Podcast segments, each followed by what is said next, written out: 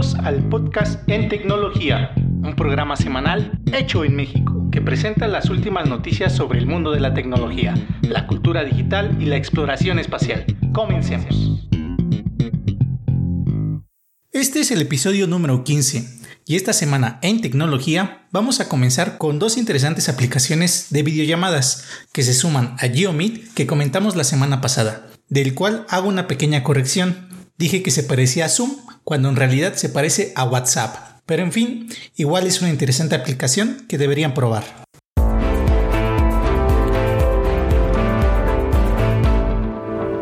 El antiguo director ejecutivo de Evernote, Phil Living, presentó una nueva aplicación de videollamadas llamada M.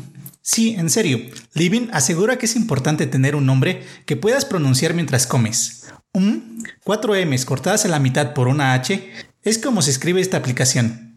Intentará competir con Zoom y Google Meet diferenciándose con nuevas herramientas de videollamadas, permitiendo, por ejemplo, redimensionar nuestra presencia en la pantalla y agregar todo tipo de contenido detrás de nosotros, como si fuéramos presentadores de un programa de televisión. Añadido a esto, podrás crear una presentación colaborativa para que otra persona se encargue de gestionar todo el contenido que va apareciendo mientras tú solo te preocupas de hablar frente a la cámara. Sumado a esto, UM ofrece una oportunidad de crear presentaciones interactivas, es decir, el usuario podrá pulsar sobre las diapositivas para controlar acciones como avanzar en la presentación, habilitar o no al presentador, o incluso detener la presentación para apreciar más de cerca una diapositiva relevante. La aplicación de UM está disponible para los usuarios de Mac OS Catalina, aunque por el momento se encuentra en versión beta y en fase de invitación, pero muy pronto han prometido también estará disponible para iOS, Android y Windows. Por lo visto es una herramienta muy prometedora,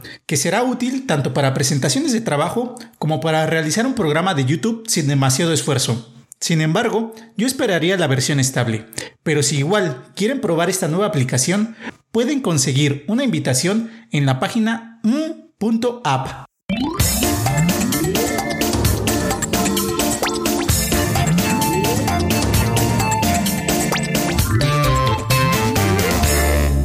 La otra aplicación de la cual hablaré se llama High Fidelity, la cual ofrece una solución para crear fiestas virtuales más realistas. La idea es sencilla. Nos podemos unir a una fiesta virtual donde veremos un escenario con los avatares de todos los invitados. Podremos reunirnos con unos o con otros formando subgrupos como si de una fiesta real se tratara. Y es aquí donde está la innovación. El equipo de High Fidelity ha pasado los últimos meses optimizando su tecnología patentada de audio 3D para que funcione en casi cualquier dispositivo, permitiéndonos escuchar el sonido envolvente en 3D de todos los que están cerca de nosotros y escuchar a la distancia al resto. Y también podemos escuchar música en vivo. El servicio de High Fidelity se encuentra en fase beta, está basado en la nube y funciona utilizando un navegador. Si quieres usarlo mientras es gratis, ingresa a su sitio web highfidelity.com para solicitar te abran un espacio para tu evento.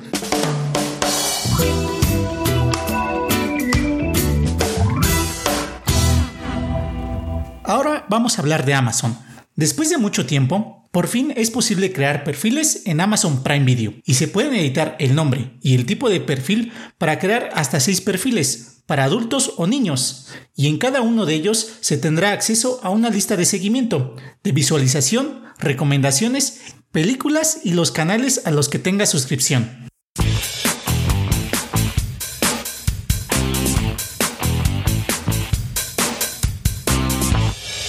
En otro tema de Amazon, de acuerdo a declaraciones obtenidas de New York Times, el pasado 10 de julio Amazon envió un correo a todos sus empleados solicitándoles que eliminaran la aplicación TikTok de sus teléfonos inteligentes, en donde tengan acceso al correo de la empresa, porque representaba un riesgo de seguridad y que solo podrían usar o entrar a la aplicación desde una computadora.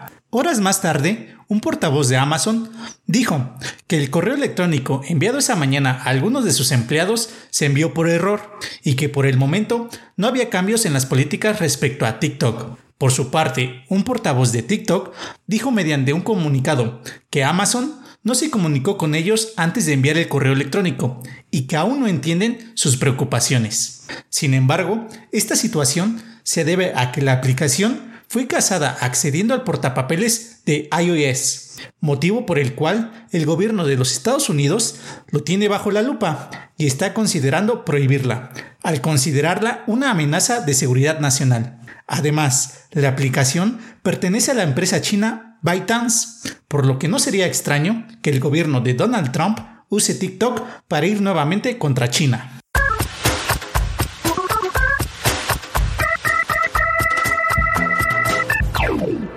Por último, en un tema relacionado a Amazon, alrededor de 13 empresas con domicilio fiscal fuera del país, como Amazon, Netflix, Uber, Didi, Alexa Internet, entre otras, ya son oficialmente contribuyentes del Servicio de Administración Tributaria, SAT en México, y se estima que la recaudación de impuestos podría representar aproximadamente 179 millones de dólares anuales para el país.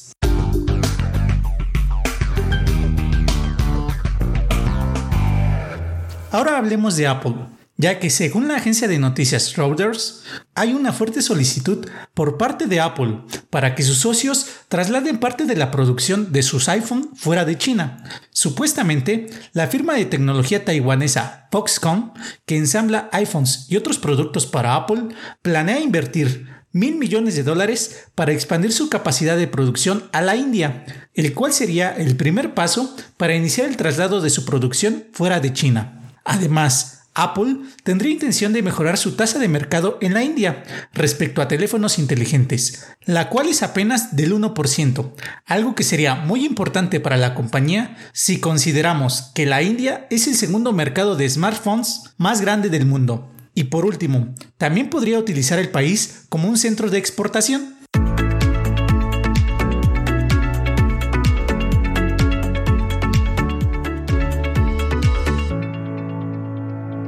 Llegamos a Facebook. El martes 7 de julio de 2020, directivos de Facebook, entre ellos Mark Zuckerberg, se reunieron con las organizaciones civiles detrás del boicot publicitario de tener el odio por ganancias, el cual ya suma a 900 anunciantes. La reunión duró poco más de una hora y se realizó a través de Zoom. Sin embargo, resultó en un fracaso y dejó bastante decepción en el ambiente.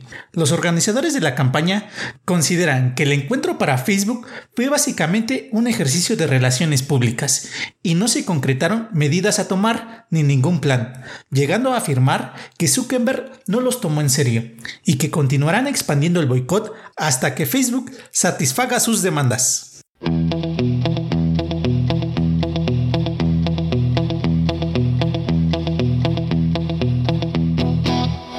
El viernes 10 de julio de 2020 comenzó con reportes de usuarios de iOS, tanto en México como de otros países, sobre que Spotify, Pinterest, Tinder y otras aplicaciones se crasheaban, es decir, que se cerraban inmediatamente después de ser lanzadas. Las primeras investigaciones apuntaron hacia Facebook, específicamente al kit de software de desarrollo, SDK, utilizado por muchas aplicaciones para iniciar sesión en sus servicios. Facebook no tardó en aceptar la culpa y resolvió el problema rápidamente. Sin embargo, varios desarrolladores ya se han quejado de que no es la primera vez de que un fallo en Facebook afecta el desempeño de sus aplicaciones y servicios, pues el pasado mes de mayo sucedió la misma situación.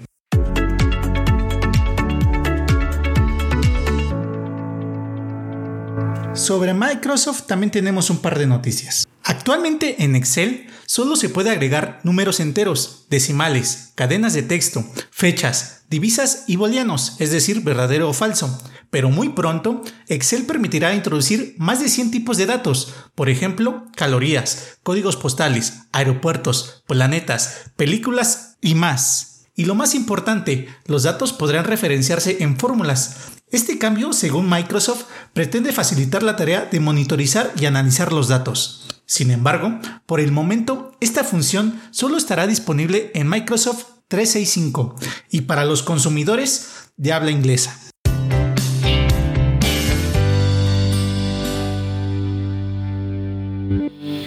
Pasado se dio a conocer la intención de NTIT de vender la división gaming de Warner Bros. a un costo aproximado de 4 mil millones de dólares. Y según fuentes anónimas, ya tiene posibles compradores. Take Two Interactive, Electronic Arts, Activision Blizzard y Microsoft Este último expresó su intención de adquirirla para reforzar su marca Xbox.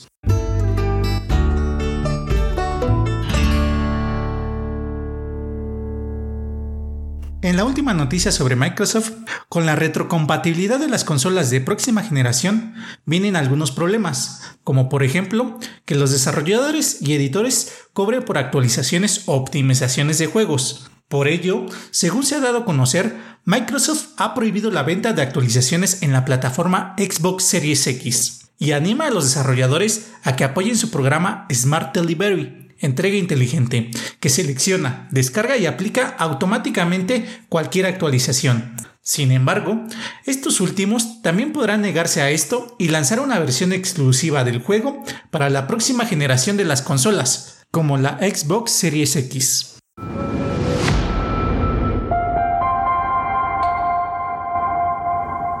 Ahora hablemos de Tesla, ya que esta semana Elon Musk aseguró que Tesla está muy cerca de alcanzar el nivel 5 de autonomía para sus vehículos, lo que significa que en teoría serían autos eléctricos completamente autónomos en el nivel más alto. Las palabras de Musk tuvieron lugar durante la Conferencia Mundial de Inteligencia Artificial en Shanghái, donde participó en una sesión de preguntas y respuestas. Dicho esto, si Tesla lograra una versión de características completas o como él mismo dice, funcionalidad básica para la autonomía de nivel 5, no significaría que los autos de Tesla sean totalmente autónomos puesto que los expertos de esta naciente industria afirman que para crear un automóvil verdaderamente autónomo necesitarán algo más que cámaras y radares, necesitarán un LIDAR. El LIDAR es un método de teledetección que utiliza rayos láser, pulsos de luz invisible, para medir distancias. El LIDAR es como la ecolocalización, pero con luz, que puede decir cuán lejos está cada píxel de una imagen. Sin embargo, un sistema LIDAR, como los empleados en satélites y aviones, pueden llegar a costar hasta 70 mil dólares. De modo que para que algún día pueda emplearse en el mercado de consumo, el LIDAR debe ser mucho más barato, más pequeño y mucho menos complejo. Algunas compañías están tratando de lograr esta hazaña utilizando fotónica de silicio, un área emergente de la ingeniería eléctrica que utiliza chips de silicio que pueden procesar la luz. Elon Musk casi siempre es muy optimista. Sin embargo, yo creo que todavía queda un largo camino por recorrer, pero ¿quién soy yo para contradecirlo? Si alguien puede dar ese salto es Tesla, aunque quizás le tome más tiempo. Por último, solo para poner esto en perspectiva, los vehículos autónomos son actualmente una industria de 50 mil millones de dólares y se prevé que para el 2026 tenga un valor de más de 500 mil millones de dólares. Y vamos a terminar este podcast con las notas rápidas o titulares de la semana. Lawrence Bacow, presidente de Harvard, acusó de cruel e imprudente a Donald Trump por querer obligar a los estudiantes extranjeros a tomar cursos presenciales para mantener sus visas, por lo que la Universidad de Harvard y el Instituto Tecnológico de Massachusetts presentaron una demanda contra el gobierno de Donald Trump. Aunque al momento de grabar este podcast, el gobierno de Donald Trump ya ha desistido de esta intención. Sony acaba de invertir 250 millones de dólares en Epic Games, la empresa responsable de Fortnite. Con esta inversión tiene una participación minoritaria de la empresa. Ahora podemos entender por qué Epic Games no mencionó a Xbox durante la presentación de su motor gráfico. Además, Epic Games ha definido a la PlayStation 5 como una obra maestra, que tuvieron que modificar el Unreal Engine 5 debido a que el disco duro de la PlayStation 5 es demasiado rápido.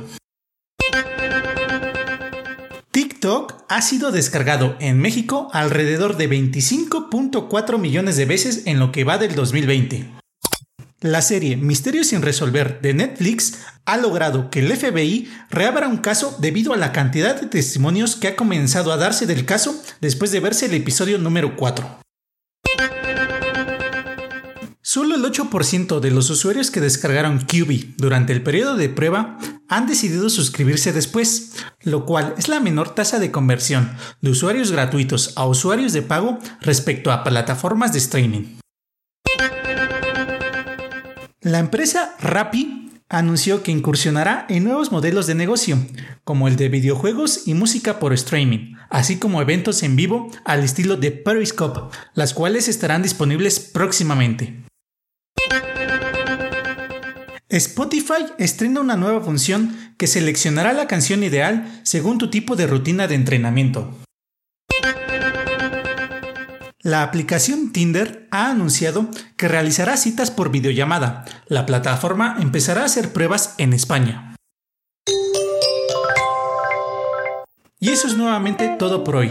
Si te ha gustado el podcast, te invito a suscribirte en cualquiera de las plataformas disponibles, a compartirnos en tus redes sociales y a visitar la página oficial del podcast, useme, Mi nombre es Irving Yusel, muchas gracias por escucharme y hasta pronto.